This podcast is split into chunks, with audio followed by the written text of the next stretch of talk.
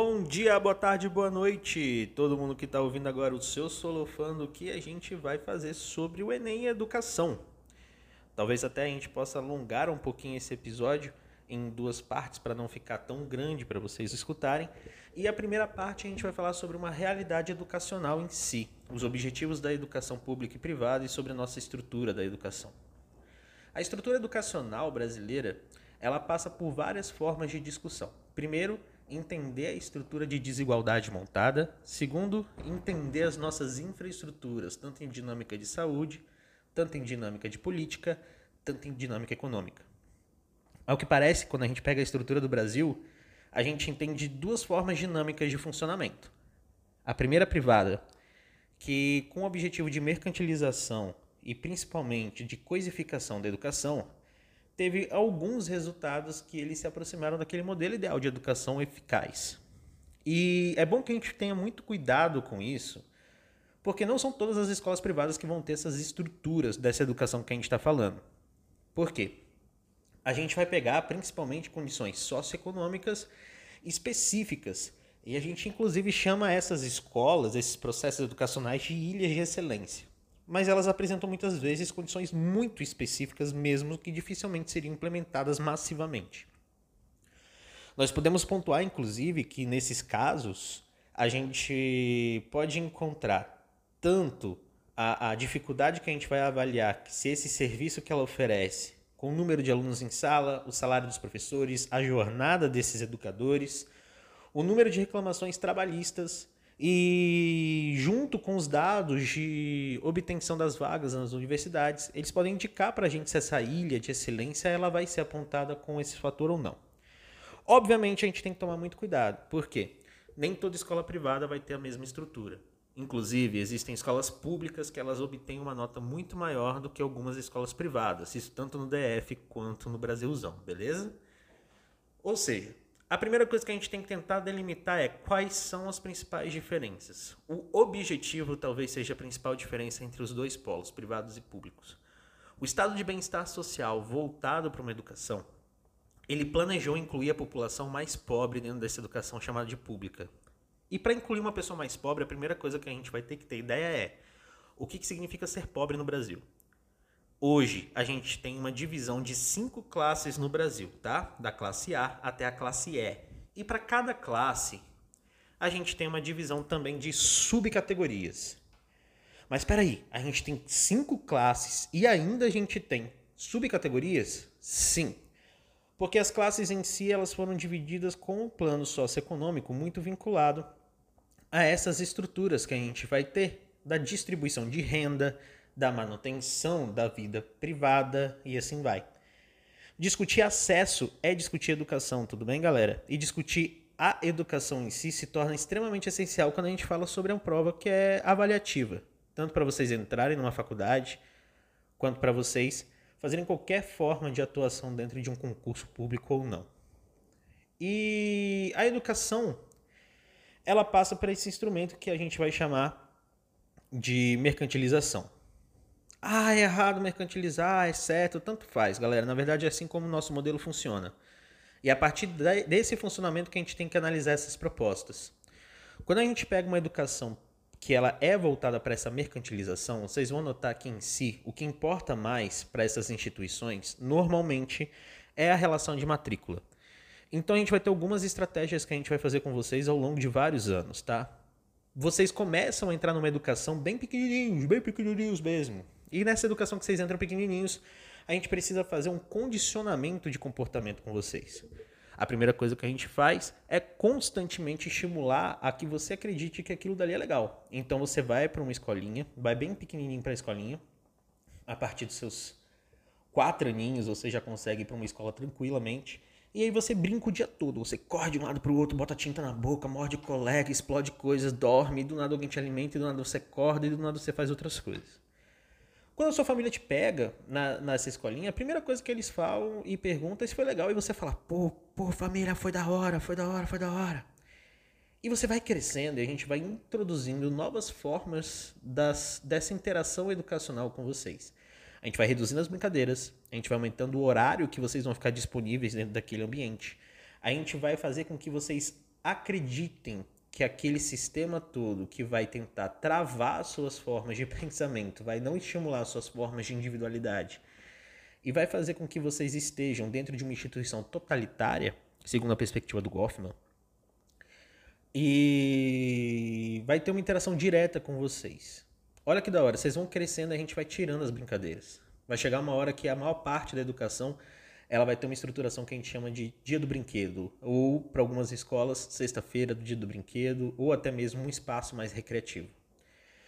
Isso faz com que vocês que estavam crescendo não se esqueçam que a escola pode ser divertida. Algumas estratégias ainda para vocês fazerem deveres, elas eram pautadas em recompensas imediatas, como estrelinhas, nuvenzinhas, figurinhas que a tia ou tio colocavam no seu caderno quando você fazia as tarefinhas. Isso gerou um comportamento em vocês de competição principalmente em relação ao colega, principalmente em relação ao sistema. E esse comportamento, galera, ele precisa ser estimulado constantemente. Quando vocês vão ficando mais velhos, fica difícil da gente utilizar as mesmas estratégias. Então a gente tem que mudar. A nuvenzinha, a figurinha, ela se torna uma nota. E a nota ela vira o principal motivo de obtenção de vocês dentro dessa relação. Ao mesmo tempo que quando a gente pega as brincadeiras, a gente pode botar uma gincana uma feira, são instrumentos que fazem vocês tanto terem processo de socialização, que é um dos objetivos principais da educação, fazer com que vocês entendam diferenças e compartilhem ambiente com pessoas que vocês gostam e desgostam, e também faz com que vocês interajam com uma forma bem apropriada. Se vocês observarem bem, a maior parte de vocês que está me ouvindo conheceu ou conhece alguém que deveria ter reprovado em algum ano da educação básica. Você conheceu uma pessoa que por milagre ela passou. E eu vou dizer real para vocês que não existe milagre. O que acontece muitas vezes é que as escolas, por conta de taxas de reprovação e taxas de matrícula, dentro dessa lógica de mercantilização e coisificação da educação, elas por muitas vezes tentam diminuir ao máximo a taxa de reprovação, fazendo com que a pontuação para você apareça de alguma forma. E essa pontuação ela é bem importante, porque ela faz com que você queira ficar na escola, queira manter esse traço de evolução, queira manter esse traço de crescimento. E isso traz uma dinâmica para a gente muito, muito, muito interessante, que é, ao final do ano, quando você fica de recuperação, ao final do ano, quando você tem algum problema em relação à nota, essa nota às vezes aparece. E aí a sua família, ela tem uma frase que chama muita atenção de todos nós, que é Tá vendo? Quando você quer, você consegue. Mas eu estou falando aqui agora para vocês. Tem um segredo para contar para vocês. Não foram vocês que conseguiram muitas das vezes. Muitas das vezes foi a gente que cedeu alguns pontos dentro da nossa lógica educacional para que a gente mantivesse uma relação de lucratividade.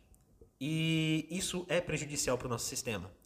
A nossa cultura educacional, ela não está montando indivíduos que queiram estudar em si ela está montando indivíduos que queiram obter notas. E obter notas vocês podem obter de várias formas, seja decorando informações, seja obtendo informações por métodos aleatórios, como colas e assim vai, seja até mesmo chutando provas. Uma das maiores dificuldades, inclusive aqui do DF, para quem está ouvindo de outros estados, de outros países e tudo mais, é que aqui a gente tem uma prova chamada de PAS, é um programa de avaliação seriado.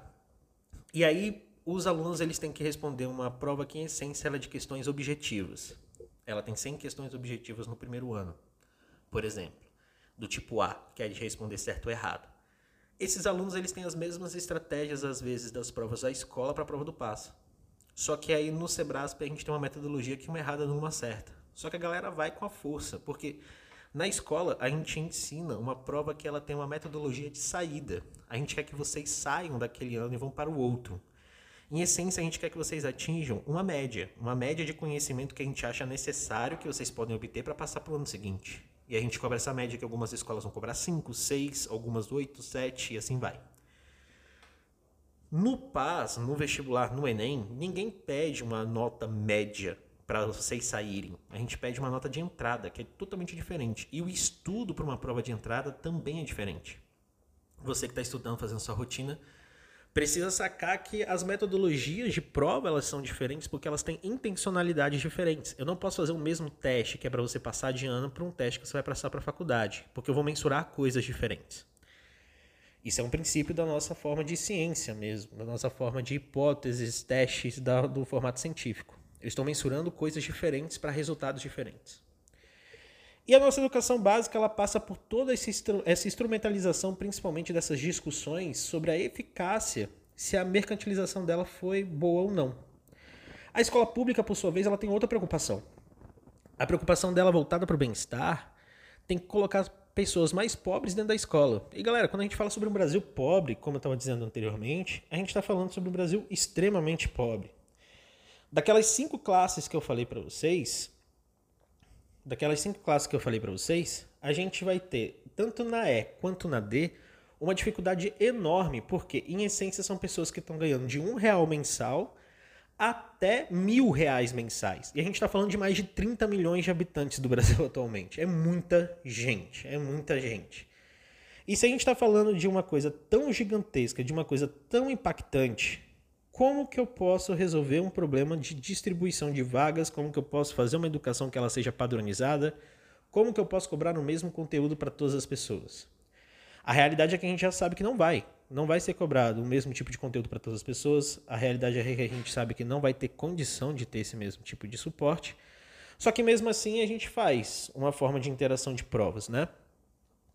Quando a gente pega essa galera e a gente coloca na escola, uma das maiores dificuldades era a manutenção desse pessoal na escola. No ensino fundamental, o Brasil conseguiu mudar bastante essas relações. A gente conseguiu incluir as crianças na escola por algumas estratégias que a gente utilizou em vários municípios e estados. A primeira coisa que a gente teve que fazer foi a distribuição de alimentos, tá? Então a gente alimenta a criança na escola. A segunda coisa, oferecer saúde. Então tem várias escolas que vão oferecer odontologia, várias escolas que vão oferecer o acompanhamento para saber se a criança está subnutrida ou não.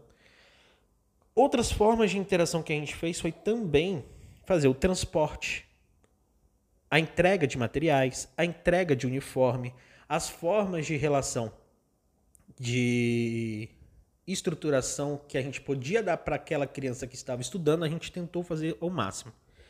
No Brasil, há alguns anos, a gente sintetizou um programa social, social chamado de Bolsa Família, que em essência ele conseguiu reunir outros programas que já eram implementados no Brasil e que tinham o objetivo de alavancar essa educação. O Bolsa Família ele só é implementado para galera que conseguir comprovar mais de 80% de presença nas escolas, tá? nas aulas. E que tiver acompanhamento médico. Então tem algumas exigências que a gente pode até debater isso depois em um outro podcast para não ficar muito longo isso, beleza? Ou na segunda parte desse processo de educação. Então, o que eu quero que vocês percebam é o seguinte: a educação privada e pública ela tem uma diferença gritante nos objetivos, nas formas, nas atuações, nas emoções. Galera, quando a gente fala sobre desigualdade social no Brasil, a gente pega um dado aqui que foi feito pelo Datafolha em 2013, que 66% das famílias brasileiras ganham até 2.034 reais.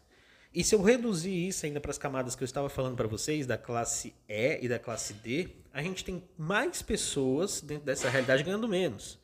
Então tem 46% de uma renda familiar aqui que ganha até 1.356 reais. Isso é pouco diante das necessidades de consumo que a gente tem.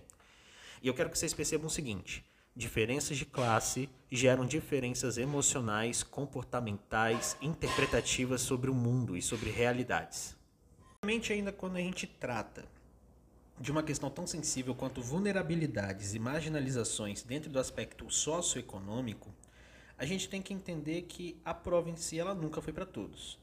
Só que, em essência, quando a gente pega uma propaganda de governo que ela tende a fazer a manutenção dessas datas, manutenção dessa colocação, a gente vê que o discurso, até mesmo dos projetos governamentais, não entendem as relações socioculturais brasileiras. Existe um abismo dentro das realidades econômicas e, principalmente diante de uma crise estrutural da saúde como uma pandemia, podem se acentuar em vários processos de diferenciação. Uma pessoa numa situação de vulnerabilidade, ela não está vulnerável somente economicamente ela também está vulnerável emocionalmente, psicologicamente, politicamente e assim vai. E isso também não faz com que as pessoas que tenham a inclusão monetária não estejam vulneráveis. Vejam, essa mudança dessa crise, por conta dessa vinculação pandêmica e tudo mais, faz com que a gente tenha uma, uma mudança clara nas perspectivas de espaço e tempo das nossas relações de produção. Então a gente fica ansioso, a gente fica assustado, a gente não sabe para onde ir. A nossa casa não era um instrumento de trabalho, ela se tornou, ela foi ressignificada enquanto esse espaço. Então tem muitas pessoas que ainda estão montando uma nova rotina, tem pessoas que elas estavam totalmente vinculadas àquele modelo educacional, que é uma instituição totalitária, que ela para ela funcionar eu precisava pedir para ela guardar o celular, para ela olhar para frente, que eu precisava tratá-la como um instrumento de trabalho para ser polido, para que ela me desse um resultado. E esse resultado ele se torna muito interessante, porque essa cultura educacional que a gente não estimulou, ela começa a ter um reflexo bem claro. Qual é? A desigualdade estrutural, ela sempre esteve presente, ela sempre foi ignorada e ela precisa ser debatida e principalmente pelas instituições governamentais, que são quem organizam esses instrumentos de avaliação. Afinal de contas, a gente sempre pergunta, dentro do Enem, a gente faz um questionário socioeconômico logo de cara para as pessoas que vão participar. E a gente descobre que o Brasil, ele é pobre, a gente descobre que o Brasil, ele está passando por vários momentos emocionais, sociais e políticos tensos, que por muitas vezes o sentimento de ansiedade, de medo, de abandono, ele é causado e frustrado por conta das instituições de organização. A gente continua nosso debate no próximo episódio do Sociolofando, nessa primeira parte do que é o Enem e Educação. Tudo bem? Eu vou fazer logo o segundo episódio, vou publicar o episódio 3, que é esse do Enem, publico o episódio 4. Vocês podem me encontrar nas redes sociais pelo Twitter, pelo Instagram como Melo Gabriel. Vocês podem mandar dúvidas, sugestões, temas e assim vai. E a gente se vê no próximo programa. Beijo, beijo, beijo, beijo, beijo.